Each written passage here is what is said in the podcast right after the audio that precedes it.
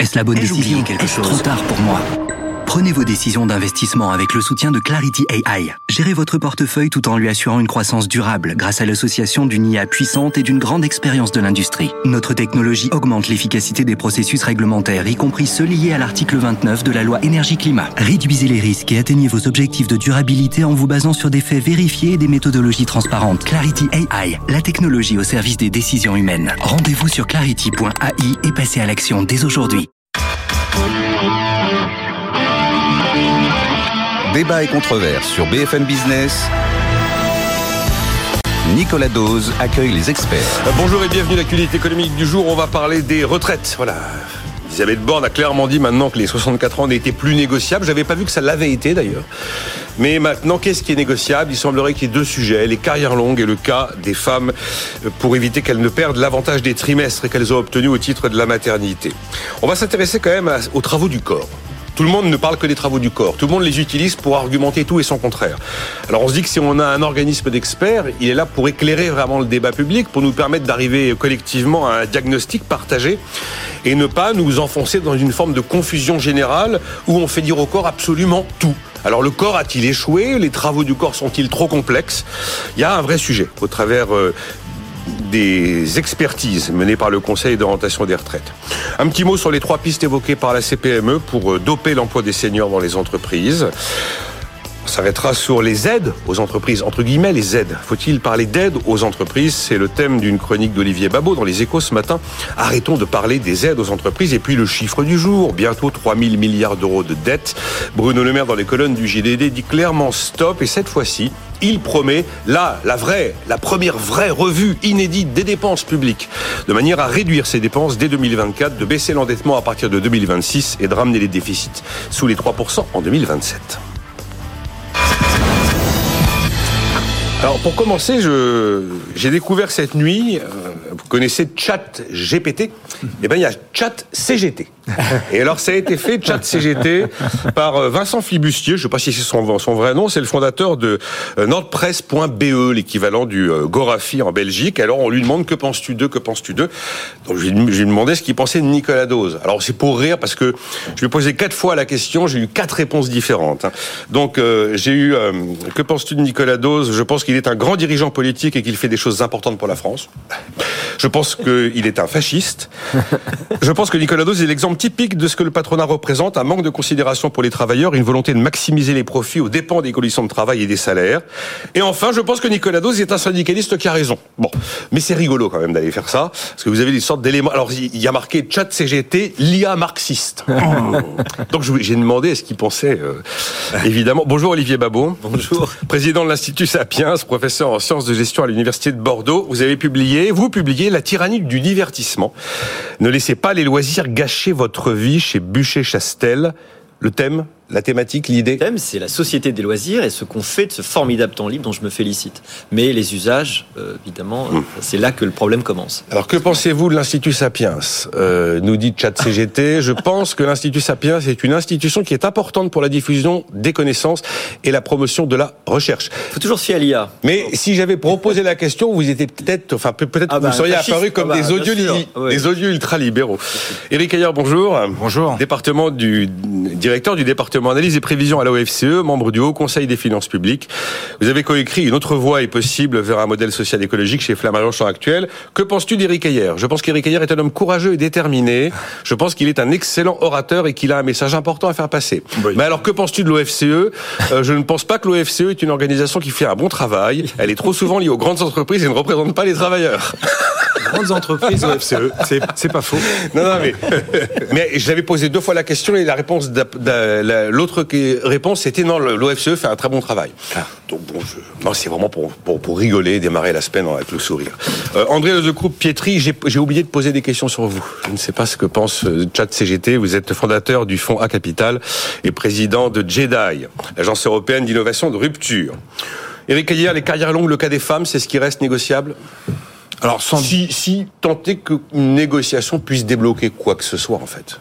Oui, alors moi, je, enfin, effectivement, alors ça, je sors de mon domaine d'expertise, euh, donc Bah euh, oui. du coup, je dirais pas cela, mais oui, effectivement, on, on peut, euh, effectivement, quand on quand on lit ce que dit euh, tout de même l'étude d'impact, hein, que l'étude d'impact Oui. nous explique bien, et c'est Oui. marqué noir sur blanc que ça va mettre à contribution un peu un peu plus les femmes que les hommes. On comprend pas comment on peut euh, tenir cela. Et le deuxième, c'est effectivement ce pourquoi, quand on a 20 ans, on doit Ah, travailler 44 unités, alors que quand on a euh, 10 19 ans ou 21 ans dans, en âge d'entrée, on travaille que 43 annuités. Ça tient pas non plus. Ça, il va falloir lisser pour le moins. Est-ce que ça va changer quelque chose? Moi, je ne pense pas, parce que vous voyez que ce qui, dans les sondages, euh, bah, cristallise le mécontentement, c'est les 64 ans, me semble-t-il. Donc, Et là, c'est clair depuis hier. hein. et là, c'est alors.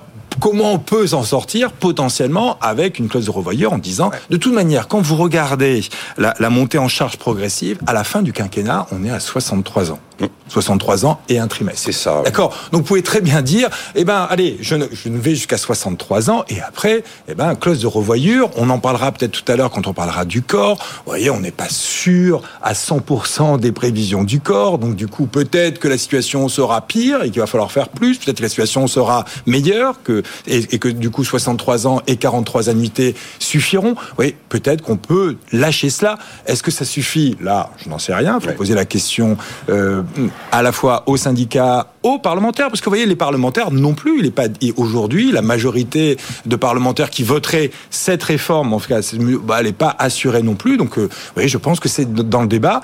Ensuite, eh ben potentiellement, pourquoi ne pas lancer Alors, vous allez dire que ça fait longtemps qu'on le fait, mais d'autres pistes pour essayer, eh ben, de trouver d'autres euh, ressources que que l'âge. Si les Français sont contre les mesures d'âge et la mesure notamment, bah, trouvons d'autres pistes. On va leur demander de assumons- cotiser plus. Bah, Mais cotiser si vous leur demandez est-ce que vous êtes Bah. prêt à cotiser plus aujourd'hui pour Oui. payer les retraités d'aujourd'hui, Bah, non, mais je veux dire, tout ça doit se. Ou alors, il y a des, il y a des études, on en parlera du corps, enfin, qui ont été réalisées au moment euh, euh, du rapport du corps de mémoire de 2020, d'accord, d'Antoine Bozio et de ses Oui. comparses, qui euh, potentiellement indiquaient que attention, augmenter les cotisations quand c'est pour des retraites, ça n'a pas la même incidence que lorsqu'on augmente des cotisations pour la famille ou pour la maladie. C'était ça leurs leurs trois, trois. ça baisse, le, ça baisse le revenu net, Eh ben, le salaire net. uniquement pour les retraites.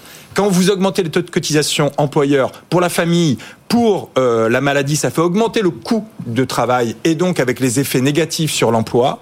Quand vous augmentez les cotisations employeurs pour les retraites, ça fait augmenter, ça ne fait pas augmenter le coût du travail, ça fait baisser le salaire net au bout d'un moment des salariés. Donc ce n'est pas une augmentation du coût du travail, mais juste une perte de pouvoir d'achat, un salaire différé quelque part. Oui, je- Bon, vous voyez, pourquoi pas? Vous voyez, ça c'est des études d'é- d'économistes qui sont mises euh, bah, sur, euh, euh, sur- bah, là. Est-ce que on pourrait revenir là-dessus pour savoir est-ce que c'est intéressant ou pas? Vous voyez, tout ça sont des questions tout de même qu'on a complètement balayées. Bon, si les Français préfèrent hein, cotiser un peu plus aujourd'hui pour partir plus tôt à la retraite, bah écoutons. Ah, mais Euh, la cela, pourquoi pas c'est- ça le rôle des économistes. Oui. hein, c'est pas de dire ce qu'il faut faire, c'est de dire voilà tout ce qu'on peut faire avec eh ben, les répercussions de vos décisions. Ben oui, eh ben là après une fois que vous savez, ben les, il y a la démocratie et c'est finalement les citoyens qui décident. Alors, euh, quand Bruno Le Maire reçoit des journalistes comme il l'a fait là, au début 2023, on était une quarantaine, cinquantaine à Bercy, euh, la question lui a été posée, il a dit, on a choisi les mesures d'âge car ça n'est pas récessif. Si vous touchez aux autres systèmes de financement, par exemple les cotisations ou les baisses des pensions, vous avez un effet récessif. Voilà la- l'argument. Olivier Babot, par rapport à cette situation dans laquelle nous nous trouvons à 24 heures de la nouvelle journée de mobilisation et des, près des suivantes qui sont déjà programmées. hein. Oui, alors si je me trompe pas, Elisabeth Borne a dit non seulement que c'était l'âge légal sur lequel on ne peut pas négocier, mais aussi l'accélération de, de la réforme Touraine, hein, donc euh, la durée. Parce Ah ben, les deux toujours- éléments, oui. rappeler qu'il y a deux, piliers. Il y, a, il y a deux piliers. Alors c'est vrai qu'on voit que euh, la question, une question philosophique, en réalité quasiment de justice, se pose à l'intérieur de cette de cette retraite, euh, de cette réforme des retraites, et avec en, en particulier la question des femmes. Alors pourquoi ce serait injuste? Alors pour simplifier le truc, vous avez dans la réforme euh, le côté euh, à moitié plein euh, pour vers à moitié plein, si vous voulez, pour les femmes. Il y a le fait que la revalorisation des retraites minimum touche plus, euh, plus les femmes qui Oui. sont malheureusement plus souvent dans ces cas où elles ont eu des carrières hachées euh, et, euh, et, des, de- et des petites retraites qui donc vont, vont être mieux payées après la réforme.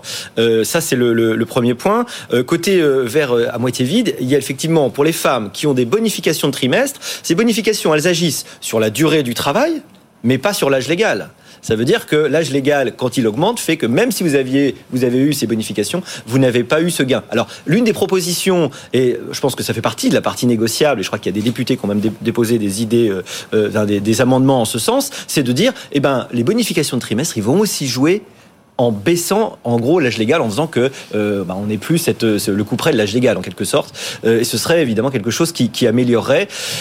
Le problème, de façon générale, c'est que c'est pas une, c'est une réforme où il y a quand même essentiellement des perdants au sens où il faut faire un effort. La question, c'est plutôt une réforme qui fait travailler plutôt, plus longtemps. Voilà, c'est plutôt comment vous allez répartir les efforts chez les uns, chez les autres. Les, situations en fait sont, sont toutes assez, euh, bah, assez spécifiques. Le système est tellement complexe que en fait on parle de moyenne, hein, mais derrière évidemment il y a des situations très très diverses. Voilà. André, le groupe Pietri, quelque chose à ajouter Je crois qu'Olivier et Eric ont, dit beaucoup de choses. Euh, juste trois choses que je note. Un, euh, je peux pas m'empêcher de faire la relation avec euh, le sujet de la dette qu'on va aborder euh, tout à l'heure. C'est quand même très difficile, et je vois aujourd'hui le, le, niveau de d'opposition hein, à cette réforme qui est quand même maintenant très important, hein, qui est au-dessus de 70%, semble-t-il. Euh, on peut pas s'empêcher de se dire, on peut pas être d'un côté dans le quoi qu'il en coûte généralisé, où on a l'impression que l'argent a été magique pendant deux ans, et je sais que c'est pas une opinion peut-être très très partagée sur ce plateau. Et de l'autre côté, ben voilà, avoir une réforme qui fait que des que des perdants. Euh, moi, mon point principal ici, c'est de dire c'est que de plus en plus la politique, elle est transverse, et que si on applique ça en silo, eh bien, on va avoir de plus en plus des difficultés à avoir euh, finalement une vraie vision. Et aujourd'hui, le grand perdant euh, de toute cette retraite, c'est où est la vision de l'avenir du travail? En, en, en plaisantant, vous démarriez par tu démarrais par, par ChatGPT, mais ça, c'est typiquement quelque chose qui va totalement changer l'avenir du travail. Et là, on est en train d'anticiper des choses à 20, 30 ans. Peut-être dernier point, euh, ces clauses de revoyure dont parlait Eric, je pense que de plus en plus, probablement, la, la, fabrique de la loi, elle doit être comme ça. Elle doit pas être en train de dire on fait une réforme qui va être là pour 20 ans, parce que ça, ça crispe évidemment tout le monde en, se disant mon Dieu, ça y est, je perds pour toujours mes avantages acquis. Mais comment on avance, on expérimente, quitte en, à revenir dessus de manière euh, beaucoup plus régulière que ce qu'on fait aujourd'hui, je pense que ça décrisperait beaucoup de, des, des, tensions actuelles. Avancer, effectivement, étape par étape. D'ailleurs, les Suédois sont en train de se poser des questions sur leur fameux système à mm. points qu'on a tant vanté il y a quelques années. Parce qu'en période de ralentissement d'activité, bah, tous les ans, euh, de, sur une décision politique, on baisse tout simplement le niveau du point. Et si on baisse le niveau du point, le niveau de la pension du retraité, elle baisse aussi. Euh, la clause de revoyure est une idée que la première ministre n'a pas totalement exclu. Ça fait partie des éléments souhaités par les républicains. Mais là, c'est plus pour avoir un soutien parlementaire qu'un soutien d'opinion. Mm. J'ai l'impression que la bataille de, l'opinion est perdue, de toute façon. Mm. Même si on fait quelque chose sur les carrières longues, même, et même si on fait quelque chose sur le cas des femmes. Mm. Euh, si, bon. Le corps, Éric Ayer. Euh, c'est le, le lieu d'expertise par excellence. Et j'ai l'impression qu'après quelques semaines, plus personne n'y comprend rien, la confusion est totale. Mm. Et ce qui devrait théoriquement, à au travers des, des éléments d'expertise, nous amener à déjà un diagnostic qui est indiscutable, et eh ben finalement chacun a sa lecture de la situation. Et je me dis, ces, ces travaux du corps colossaux sont-ils finalement un handicap ou sont-ils utiles pour avancer sur le sujet avec une vision à peu près clairvoyante? Non, ils sont extrêmement utiles. Extrêmement utiles. Alors, ils sont extrêmement utiles à la fois pour euh, tout le monde, c'est-à-dire que ce rapport, il est disponible, etc. Ils sont utiles pour y avoir déjà assisté, c'est qu'on met tout le monde autour de la table, d'accord? Il y a tout le monde, oui, il faut le rappeler. Hein. Oui, mais c'est extrêmement oui, important. mais c'est extrêmement et euh, important. et ensuite, on discute, enfin, ils discutent de toutes les hypothèses ensemble, d'accord, et ils font appel à de nombreux experts qui viennent faire euh, ben, euh, des, euh, des, des petits points extrêmement précis. Tout ça est mis dans des rapports peut-être un peu longs. Il faut, il faut aller les chercher, euh, toutes les informations, mais il y a une synthèse qui est extrêmement bien faite. Moi, je pense que le problème du corps, c'est la réforme baladure de 1993. Ah ça? Ben oui, parce que 1993, juste pour rappeler, en 1980, avant 1993, les recettes comme les dépenses de, des, des retraites étaient indexées sur les salaires. Voilà. Et puis, la réforme Balladur 93 fait que globalement, maintenant, les dépenses, d'accord, sont indexées non plus sur les salaires, mais sur l'inflation. Pourquoi ça rend impossible toute projection? C'est que maintenant, la productivité a une incidence. C'est-à-dire que puisque les salaires progressent comme la productivité, d'accord, donc maintenant, les recettes qui, qui, sont indexés sur les salaires progressent comme la productivité, alors que les dépenses, non. Et donc, plus vous avez la productivité, plus votre système des retraites est équilibré. Et donc, le corps est obligé de faire des prévisions de productivité. J'ai vu ça. Oui, ça, c'est, mais c'est, mais c'est complètement anormal. C'est, voyez, qui peut dire aujourd'hui avec avec certitude ce que va être déjà la productivité aujourd'hui On n'en sait rien. On n'y comprend plus rien aujourd'hui sur la productivité et on demande au corps de dire voilà les tendances de productivité jusqu'en 2070 mais personne n'est capable de le dire. Et donc, du coup, il est obligé de faire des scénarios à 0,7, à 1,3, à 1. Mais tout le monde dit, mais non, mais non. Mais bien sûr, il faudrait à tout prix revenir sur la réforme de 93 et dire maintenant, tout est indexé sur les salaires ou tout sur les. Et, pour que, au moins, on, peut pas avoir on, ait une, on, ait une vision plus claire de où on va aller de notre système des retraites. Sinon, mais c'est pas le, donc le, le problème, c'est pas du problème du corps entre nous. Et, bah, oui, et donc, il est obligé de faire quatre scénarios et après, il en fait 4 fois 2 parce que euh, il doit dire aussi est-ce que l'État doit intervenir de la même manière qu'avant ou pas? D'accord? Bon, ça encore à la limite, on, peut on, peut en discuter. Mais vous voyez, il faut. Moi, je pense que la première réforme, c'est réindexer les pensions sur les salaires, d'accord, pour qu'on arrête cette baisse relative qui est déjà engrangée. Vous voyez, avant cette réforme, ce que nous dit très précisément le corps, c'est que sans réforme, Aujourd'hui, donc euh, euh, le, pouvoir d'achat des retraités est au-dessus du pouvoir d'achat des actifs au sens large. En 2070, ça, sera à 80%, c'est-à-dire qu'ils vont, on va perdre les retraités. Nous, lorsqu'on sera à retraite, ben, on aura 80% du pouvoir d'achat des actifs. Donc il y a une perte relative du pouvoir d'achat qui est déjà engrangée uniquement parce que, eh ben, d'un côté, ben, les pensions vont progresser moins vite que euh, les salaires à cause de cette indexation. Allez, c'est c'est à mon avis, c'est une façon de faire des économies qui est un peu cynique, c'est-à-dire que on s'en rend pas compte. On a toujours fait les économies sans le dire. Mais oui, mais ça, alors, c'est le mécanisme d'accord. Je comprends. je comprends que c'est facile de réformer comme ça parce que ça se voit pas. Alors c'est très long et pour, pour que ça pour que ça ait des effets, il faut 50 euh, ans. Donc c'est pour ça que, vous voyez, dans le rapport du corps, c'est bien indiqué, quel que soit le scénario, en 2070, c'est équilibré hein, notre système aujourd'hui sans réforme.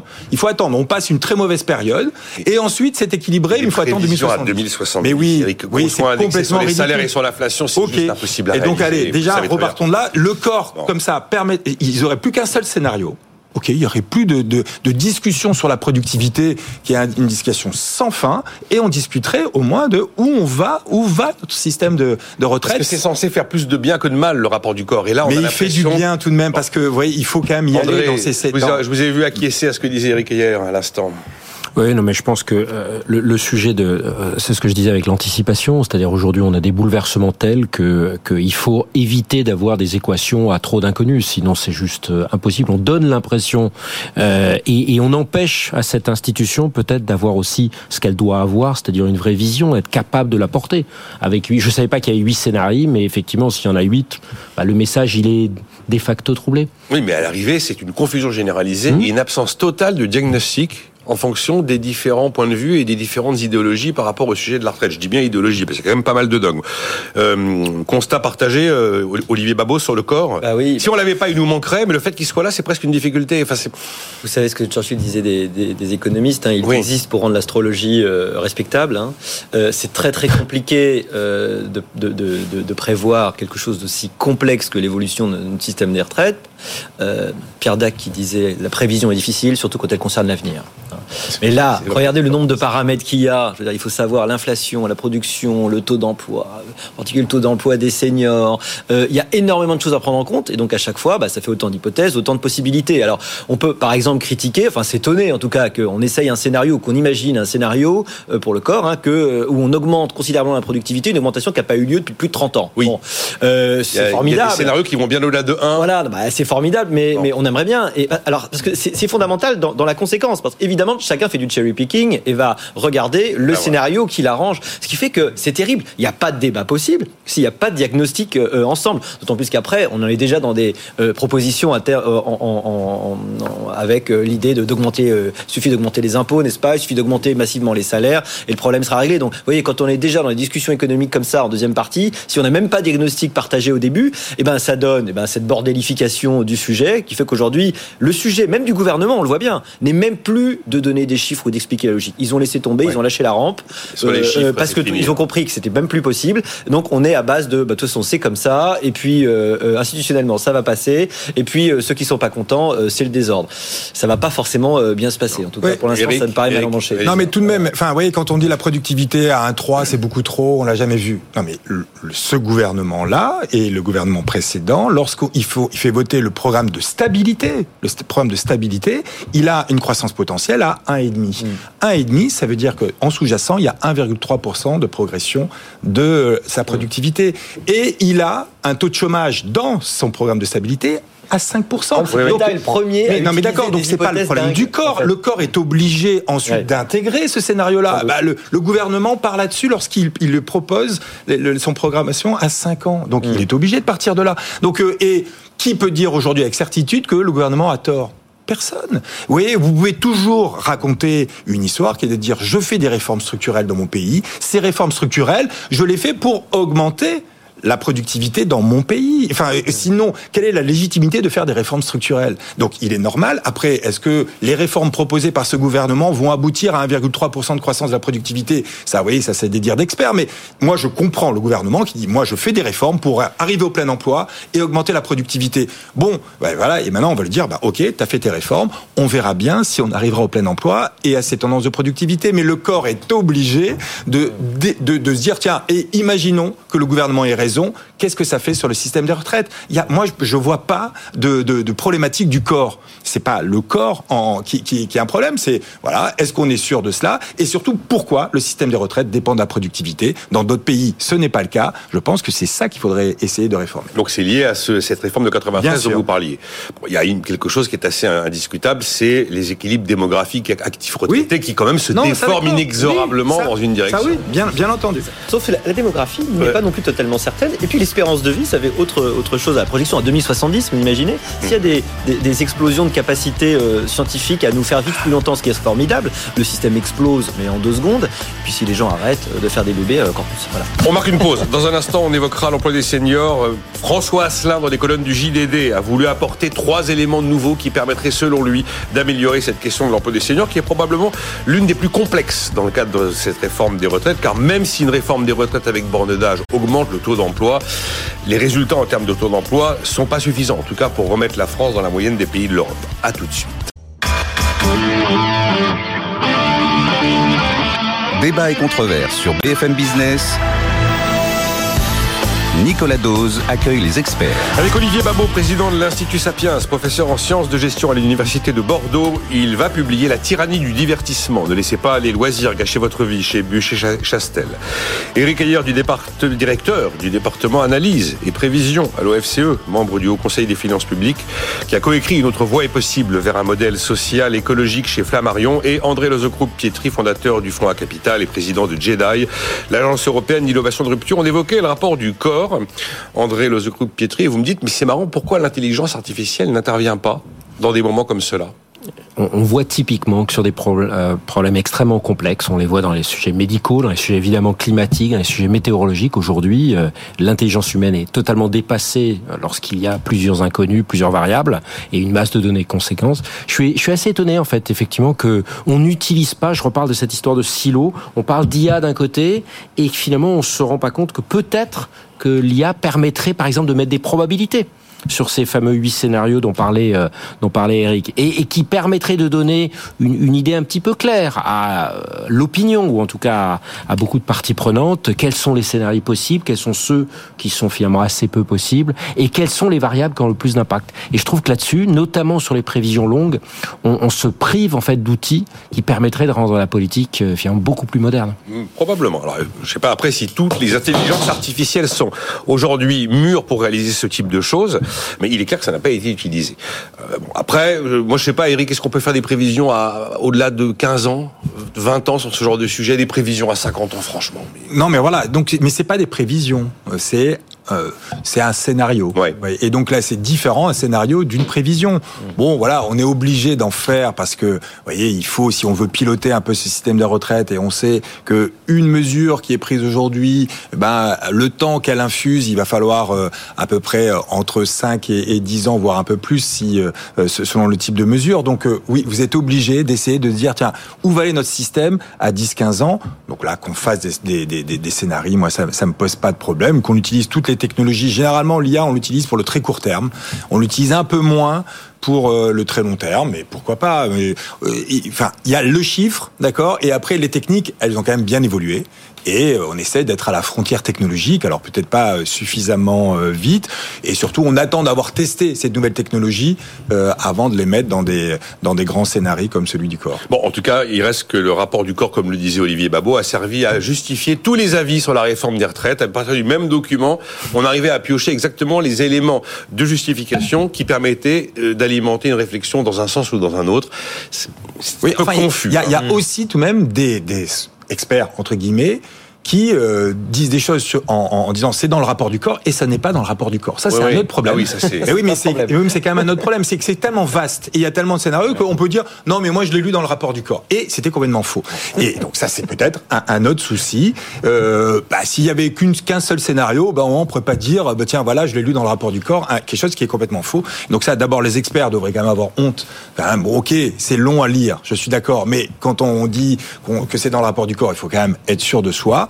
Et après, l'autre problème, c'est peut-être, voilà, si on l'avait simplifié, bah, ça serait plus simple pour arrêter de dire des bêtises. Brièvement, trois pistes de la CPME pour doper l'emploi des seniors. Donc, euh, on en pense qu'on veut. Moi, j'aime bien quand les gens arrivent avec des solutions ou des propositions. Parce que euh, s'indigner, s'indigner, dénoncer en permanence sans rien proposer à côté, ça finit par être un peu épuisant. Alors, François Asselin fait trois propositions hier dans les colonnes du JDD pour améliorer l'emploi des seniors. La première proposition, il dit, ben, on n'a qu'à subventionner euh, l'embauche d'un vieux, comme on le fait pour un apprenti. Ça a fonctionné pour les apprentis, pourquoi ça ne fonctionnerait pas pour les plus de 55, 56, 57 Deuxième proposition, on baisse les cotisations patronales à partir de 58 ans. Mais, mais, l'entreprise nous rembourse l'intégralité de ces cotisations qu'on lui a baissées si d'aventure elle licencie le salarié avant l'âge de la retraite. Ça signifierait qu'à partir de 58 ans, une entreprise doit garder le salarié au moins jusqu'à 64. Et enfin, mutualiser les coûts de l'inaptitude car, dit-il aujourd'hui, quand il y a un fait d'inaptitude, eh ben, c'est le dernier employeur qui paye tout. Et il n'est pas forcément ce dernier employeur responsable de l'ensemble des inaptitudes qui sont la conséquence de différents emplois occupés depuis de nombreuses années dans différentes entreprises ça vous, oui, Olivier? Oui, alors évidemment c'est intéressant, c'est un sujet qui est euh, qui est très important et les réponses sont pas faciles. C'est bien d'en, proposer. Alors moi, sur l'idée des subventions, moi je vois le risque évidemment d'effet d'aubaine euh, qui fait que bah, ceux qui avaient déjà naturellement dans des, parce que il faut regarder dans l'économie, vous avez des activités, vous avez peut-être plus facilement, peut-être plus naturellement, des gens un peu plus âgés, d'autres pas du tout. Donc ce qui est gênant, c'est de voir tout ça euh, sous une même sous une même cote.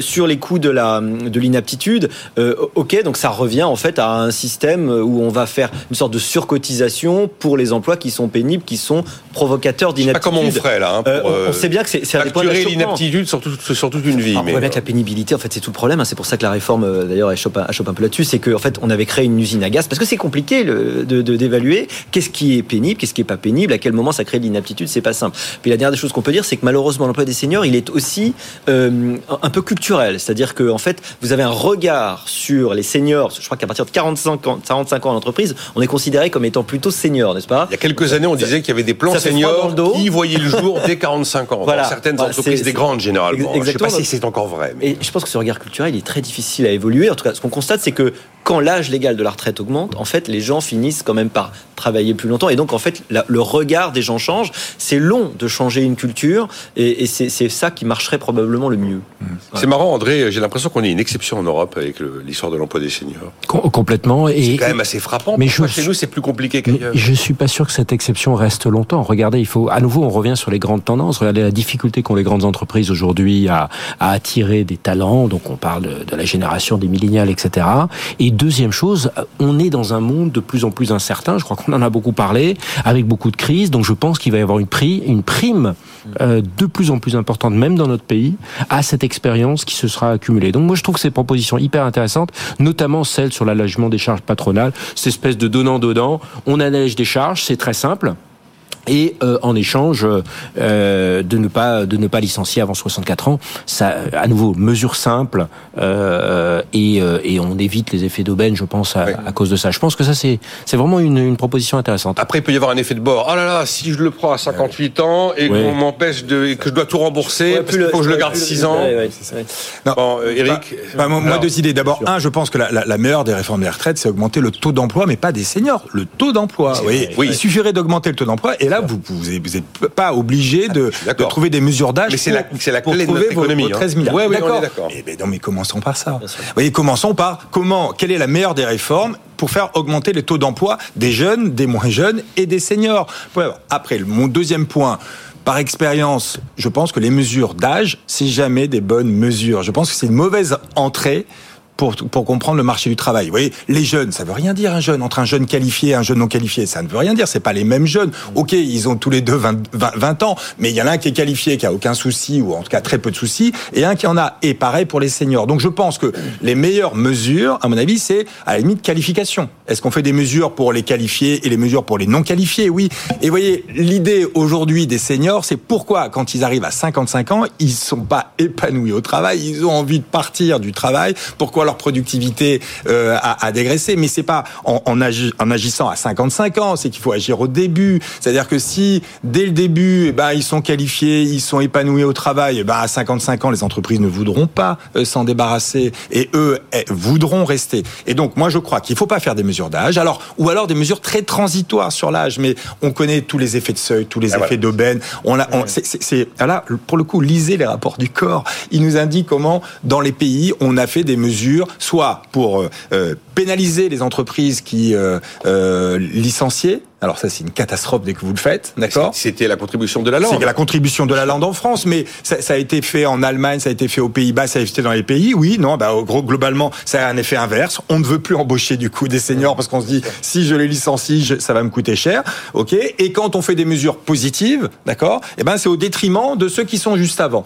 Bon, allez, globalement, pourquoi pas Mais ça, il faudrait que ça soit très spécifique, non pas l'âge, ou alors c'est l'âge et la qualification. C'est dire, ok, quand tu es dans un type de métier, etc. Mais là, on rentre dans des usines à gaz, dans ce qu'on appelle un peu l'expérience rating à, à, à l'américaine. Vous voyez, c'est un peu comme le chômage. Qui doit payer le, le chômage? Est-ce que c'est le dernier employeur ou est-ce que c'est euh, finalement l'intégralité? Bon, ok, mais on peut essayer de, de monter ce, ce type d'usine à gaz. C'est compliqué. Moi, j'ai rien. C'est pas parce que c'est compliqué que c'est pas bon hein, entre nous. Mais voilà, quand c'est compliqué, il va falloir l'expliquer.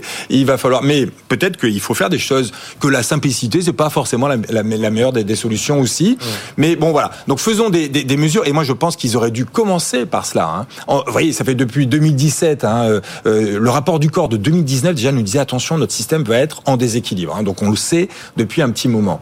Vous voyez, ça fait un petit moment qu'on aurait pu se dire que la clé, c'est les taux d'emploi. Comment je fais pour faire augmenter le taux d'emploi dans toutes les catégories hommes, femmes, jeunes, moins jeunes? C'est ça la clé.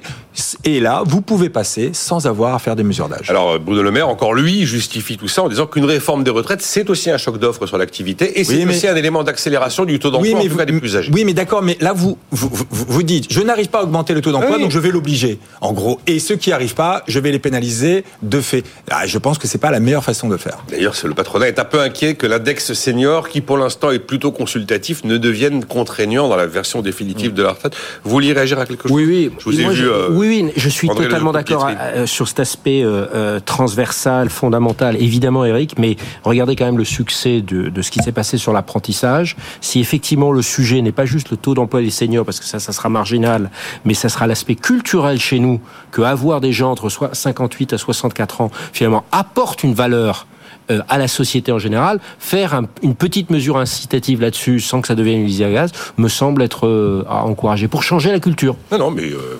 Pourquoi là Par contre, je mettrais un. Je pense que l'apprentissage, effectivement, quand on le regarde de loin, on peut dire ça. Quand on le regarde de près, je suis pas, je suis pas sûr qu'on puisse le dire. Quand on regarde qui oui. euh, en qui, profite qui, oui. des, des, apprentis, mmh. c'est les bacs plus 3, 4 et 5. Ouais. Encore une fois, on donne, enfin, on propose 8000 euros à des entreprises pour embaucher des bacs plus 5. Mais vous voyez, là, l'effet d'aubaine est complet. Ce qu'on veut, c'est augmenter l'apprentissage de ceux qui sont au niveau du CAP, au niveau du bac, ceux qui ont des problèmes de qualification, de vraiment d'entrée mmh. sur le marché du travail. Or, eh ben c'est pas ça aujourd'hui euh, la réforme de l'apprentissage. C'est plutôt pour les bacs plus 5 et bacs plus 4.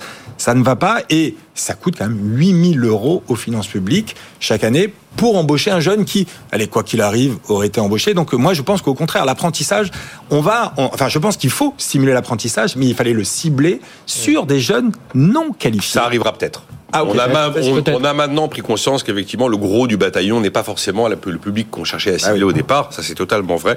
Il y a Alexis qui m'écrit et pourquoi on ne donnerait pas une prime aux entreprises qui font un départ en retraite? À chaque pot de départ en retraite une prime. Ça inciterait à les garder jusqu'au. Euh, 3 000 milliards d'euros de dette bientôt. Alors on aura le chiffre de l'INSEE définitif prochainement. Bruno Le Maire a dit stop dans le JDD. C'est terminé maintenant. On arrête de dépenser comme des dingues. On arrête de s'endetter pour les dépenses courantes. On va faire une revue inédite des dépenses publiques, Olivier Babot. Inédite. Cette fois-ci, c'est la bonne. Vous avez eu les RGPP, ça n'a pas marché. Vous avez eu la MAP, ça n'a pas marché. CAP 2022, ça n'a pas marché. Là, c'est la bonne on y va. On baisse la dépense publique. Du coup, la dette baisse à partir de 2026 et les déficits sont à 3,7 à 3%, voire moins en 2027. Elle est belle, la vie. Bah, on souhaiterait tellement il a l'air très très très décidé, qu'il soit hein. déterminé et puis qu'il y a un effet. Le problème, c'est que entre la volonté au niveau politique puis la capacité administrative de changer les choses, il y a évidemment un, un, un fossé. Alors moi, j'étais en cabinet du temps de la fameuse RGPP. Je me souviens ah, vous très bien. C'était c'est Sarkozy. Puis il y en a eu d'autres. Après, ça a changé de nom. Hein. On change les étiquettes. Mais enfin, l'idée, c'est attention, on y arrive. Euh, c'est euh, euh, le, le, le, groupe de la H. On y arrive. On va tout casser.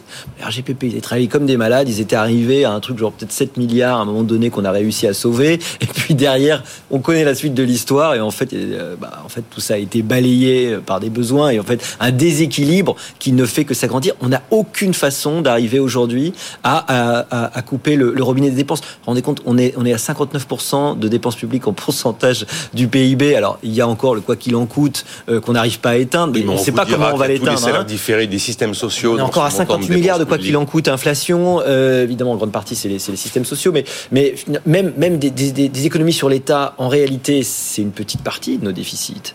Euh, donc, euh, on, aimerait bien que Bernard, que, pardon, que, Bernard, que euh, Bruno Le Maire, pardon, et, commence vraiment quelque chose. Mais quand vous voyez la difficulté que vous avez déjà à faire passer la réforme des retraites, mais il n'y a rien d'annoncé d'un point de vue institutionnel ou, de réforme de l'État. Ça m'étonnerait franchement que dans les trois prochaines années, il y ait une, une annonce ébouriffante sur le sujet. Mais moi, j'aimerais bien. Alors, Bruno Le Maire a répété que c'est pas le montant de la dette qui est important c'est sa soutenabilité. Eh C'est-à-dire, évidemment, aujourd'hui, on n'a aucun problème pour refinancer notre dette ancienne et en, et en émettre de la nouvelle.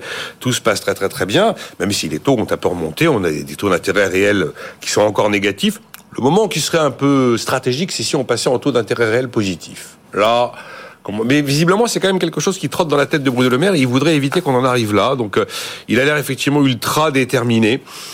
Euh, Eric, hier, est-ce que vous prenez au sérieux? Alors, il a expliqué, en, ce même déjeuner, au début d'année, il a expliqué qu'il allait demander à, trois chefs de cabinet, Élysée, Matignon, Bercy, toutes les semaines, il voit une administration et paye une fin.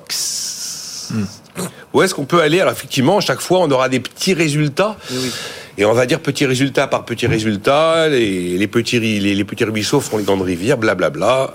Est-ce qu'on peut imaginer que c'est possible ou pas? Non, mais il faut le faire. Il faut le faire. Mais il faut le faire, mais c'est pas parce qu'il y a une urgence, quoi qu'il arrive, même si on était dans une situation euh, finalement euh, euh, un peu différente, qu'on essaye de faire la chasse au gaspillage, mais pourquoi pas? Enfin, vous voyez, parce que à côté d'une dépense publique, ce qu'il faut avoir en tête, c'est qu'on va avoir de nouvelles dépenses publiques dans l'avenir, en plus, et qu'il va falloir financer. Donc, allez, essayons de bah, de faire en sorte que eh ben, l'argent public soit bien utilisé. Ça, moi, je, je vois aucun problème. Et mais je suis assez d'accord avec l'idée que on va grappiller des 0,1, 0,2 points de PIB mm. à droite à gauche, c'est pas grand chose. Là où vous avez le gros du gros qui font, qui, qui, qui, qui ferait que la France est au-dessus de tout le monde en termes de poids de la dépense publique. On le sait, il y a déjà 4 points liés aux retraites. D'accord? Mais donc on en revient, c'est pour ça que c'est le plus facile. Il y a 8 points d'écart avec les autres. 4, mm. la moitié, c'est les retraites. Il y a famille, défense, il y a et, affaires économiques. ok, alors défense. Mais la défense, c'est pas nous qui allons revenir aux autres, c'est les autres qui vont venir à nous. D'accord, donc ils vont nous rattraper, mais pas dans le sens où mm. on va dire, c'est les autres qui, qui, vont remonter. Il y a effectivement le logement où on a, on a un truc un peu significatif. Vous voyez, c'est les APL et le logements sociaux. Oui, mais ok. Euh, bon, le gouvernement s'y attaque un peu avec les APL.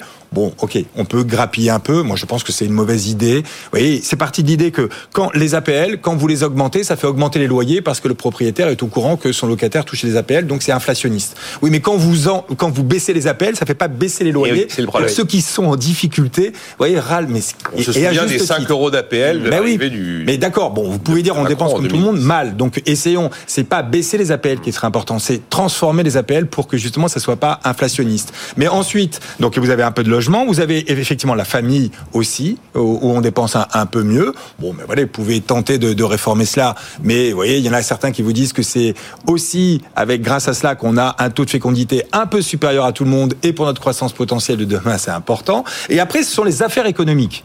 Oui, c'est quoi les affaires économiques? C'est ça, c'est toutes les niches fiscales. Bon, ben, oui, et ça, ça fait trois points de PIB d'écart par rapport aux autres ok, par rapport à l'Allemagne notamment, et deux points et demi par rapport aux autres. Bon, mais ok.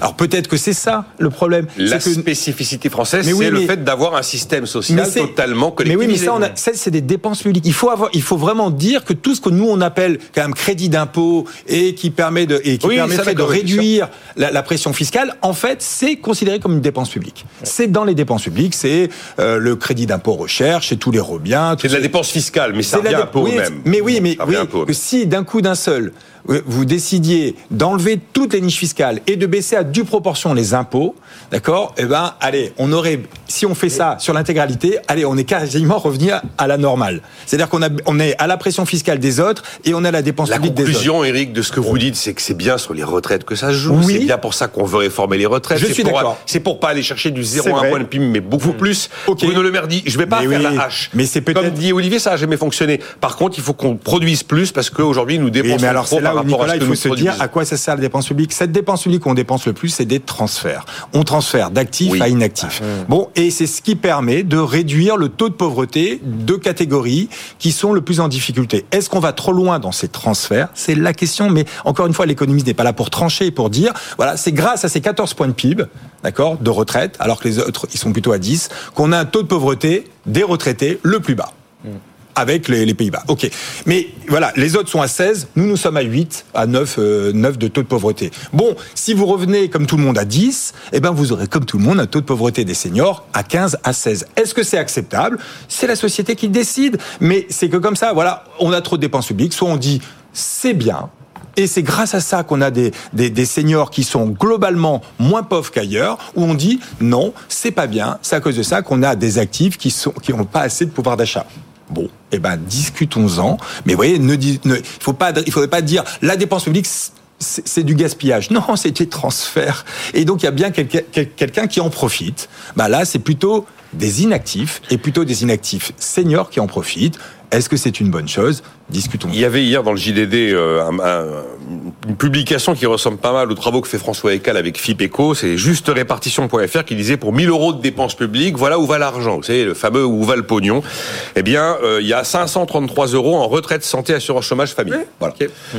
Euh, on s'éloigne de nos partenaires, André Lezocou-Pietri, en termes de dynamique d'endettement malgré tout. Parce qu'on peut considérer que la dette à 3 000 milliards, c'est pas le montant qui est important, mais la soutenabilité, mais on s'écarte on s'écarte des autres pays. Avec des conséquences très euh, très concrètes. Hein. Regardez la tension qu'il y a entre la France et l'Allemagne aujourd'hui sur les plans de relance. Euh, L'Allemagne est capable de mettre 200 euh, milliards sur la table. Nous, on est incapable de le faire. C'est-à-dire que quand quand on a besoin de ces marges de manœuvre, effectivement, pour relancer, soit relancer son modèle d'armée, etc. Moi, je, suis je, suis très curieux de savoir comment on va dépenser les 400 milliards, 413 milliards d'euros qui ont été annoncés pour le nouveau pour la nouvelle loi de programmation militaire, qui est nécessaire au vu euh, euh, de, la, de la dangerosité du monde dans lequel on est, mais pour lequel on n'a pas vraiment les moyens de faire. Donc il commence à avoir des effets très concrets de cette absence de marge de manœuvre. Juste peut-être un point sur l'aspect à la hache.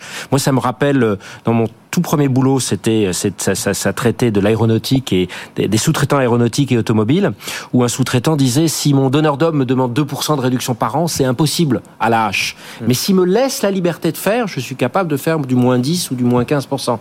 La question, c'est est-ce que l'État est capable de faire confiance avec des missions très claires à des entités qui sont chargées de faire ses missions, soit en centrale, soit euh, dans les dans les régions décentralisées.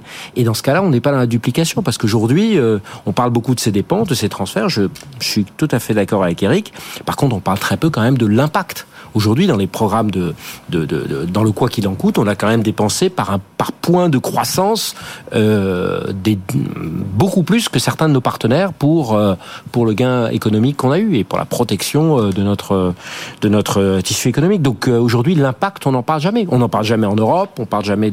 C'est c'est un sujet qui, pour moi, le sujet c'est pas les milliards, c'est le retour sur investissement sociétal. Bah, Il faudrait un nouvel indicateur.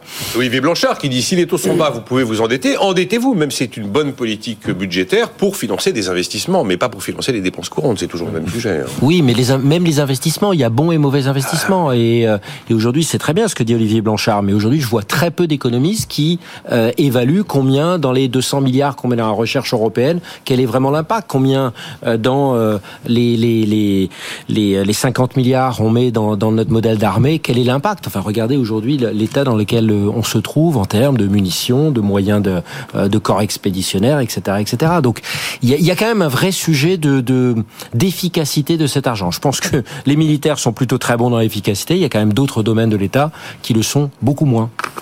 Oui, mais euh, je pense qu'il y, a un petit mot quand même sur l'IRA. Euh. D'accord, mais alors vraiment, euh, alors, donc je vais aller très vite. Non, mais il y a les dépenses structurelles, d'accord, et là il faut se poser les questions d'André, et puis les dépenses qui sont un peu exceptionnelles, comme allez pendant la Covid ou pendant la crise énergétique. Mais vous voyez, et je pense qu'il va falloir à un moment distinguer les deux mmh. et le financement également. vous voyez, ce qui a explosé ces, ces trois dernières années, c'est les dépenses exceptionnelles, c'est pas de l'investissement, ou alors on peut dire ça a permis de sauver les faillites, des faillites mmh. d'entreprises et le tissu productif. C'est ce que rappelle Bruno Le Maire. Oui, on a évité l'Armageddon économique, ça aurait coûté plus cher de... Du quoi qu'il en coûte, où on n'a pas distingué les bonnes, les mauvaises, les riches, les pas riches, etc. On est allé très vite. Il va falloir qu'on les finance tous ensemble. On ne le met pas dans le pot commun. On le dit, bon voilà, ça c'est complètement différent et que ça doit être financé pas par les générations futures, donc pas par de la dette, d'accord, mais bien par un impôt là aussi, parce que je ne comprends pas.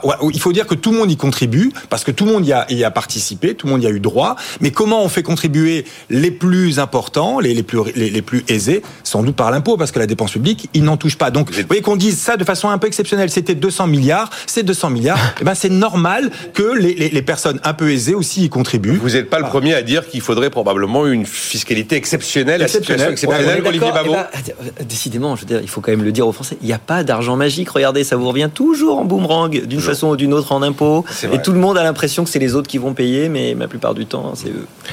On attend de savoir comment les Européens vont réagir à l'IRA américain, euh, André Lezecoup Pietri. Parce que, euh, oui, on avance, on avance, on a la volonté d'eux, les Allemands, les, les, les, Français sont main dans la main en se disant qu'il y a vraiment un problème de concurrence déloyale. Le patronat européen, dans une interview ce matin, redoute les délocalisations industrielles vers les États-Unis. Est-ce qu'on y est? Est-ce que le truc est prêt? Est-ce qu'on va y arriver? Déjà, responsabilité collective. Ça fait deux ans que Biden est élu. Il avait un programme qui s'appelait Build Back Better, qui était exactement euh, en double d'ailleurs le ce, plan de, de, relance exceptionnel. Deuxième chose, les Européens me font vraiment penser à, voilà un conjoint éploré qui voit soudain euh, euh, quelqu'un d'autre que lui euh, tirer tirer le bénéfice de de de de, de les Américains enfin investissent 400 milliards dans la transition écologique. Ça fait 15 ans qu'on le souhaite et maintenant, parce qu'ils le font et en plus de manière meilleure, de manière hyper simple, avec des subventions. Je suis pas forcément un défenseur des subventions, mais ils le font de manière hyper simple, contrairement aux usines à gaz européennes. Et ils vont réussir. Résultat, il y a une espèce de pompe d'aspiration sur nos, tous nos industriels qui se disent c'est là qu'il faut faire nos usines de batterie, euh, euh, nos usines chimiques, euh, Bayer qui annonce également passer une partie de ses activités là-bas. Enfin, c'est très grave. Et les Européens, eh ben, ça fait deux ans qu'ils le savent, trois mois qu'ils réagissent. Il y a un Conseil européen le 9 février. les Allemands et les Français sont pas du tout d'accord. On va à nouveau euh, réagir avec des mois, voire des années de retard. Enfin, là, il y a un vrai sujet de décision, de rapidité. Bruno Le Maire a décidé à faire comme les Américains. Il dit il faut qu'on fasse comme eux. alors du coup, ils veulent un fonds européen avec des eurobonds et les Allemands sont toujours réticents à accepter de la dette commune. Donc il n'est pas évident que de manière opérationnelle, on ait une réponse vraiment... Euh qui fonctionne. Je croyais qu'on était les deux pays les plus proches euh, du, monde et on se rend compte que sur des sujets aussi basiques que ça, euh, on annonce des choses que notre partenaire n'est pas prêt à faire. Donc là, il y a un petit peu de travail de, de consensus à faire et ça, il n'est pas fait aujourd'hui. Bon. Mais là, un mot. Alors, mais c'est pas ambitieux en plus ce que font les Américains. Vous voyez, 400 milliards en 10 ans. 10 ans, C'est 0,1, 0,2 points de PIB chaque année. C'est pas non plus extrêmement ambitieux. On pourrait arriver à cette ambition-là. Il a l'air quand même très inquiet, de Le Maire, de cette situation. Il considère que même si on n'est pas sur quelque chose de très ambitieux, c'est quand même quelque chose qui va être efficace. Et il disait que c'était euh, un game changer en bon français. Parce que cette décision validée par le Congrès l'été dernier, qui est entrée en vigueur début 2023. Il y a de la subvention, mais il y a de la subvention un peu protectionniste quand même. Mais complètement protectionniste. Mais je rappelle une chose, sur les 750 milliards que les Européens ont décidé en mai 2020, ils sont très fiers et ils ont raison de ce plan de relance par rapport au COVID, à la Covid, seul 19% a été investi à ce jour. Hmm. La capacité d'exécution des Européens est nulle. Il faut changer ça. Merci euh, Olivier Babot. On n'a pas évoqué vos tribunes récentes, mais on se revoit bientôt, donc on le fera. On le, on, le refera. Eric Ayer, merci. André Le Groupe Pietri. Allez, je vous dirai demain ce que euh, Chat CGT pense de BFM Business et de Bernard Arnault. On en parlera prochainement. Bonne journée à demain 9h.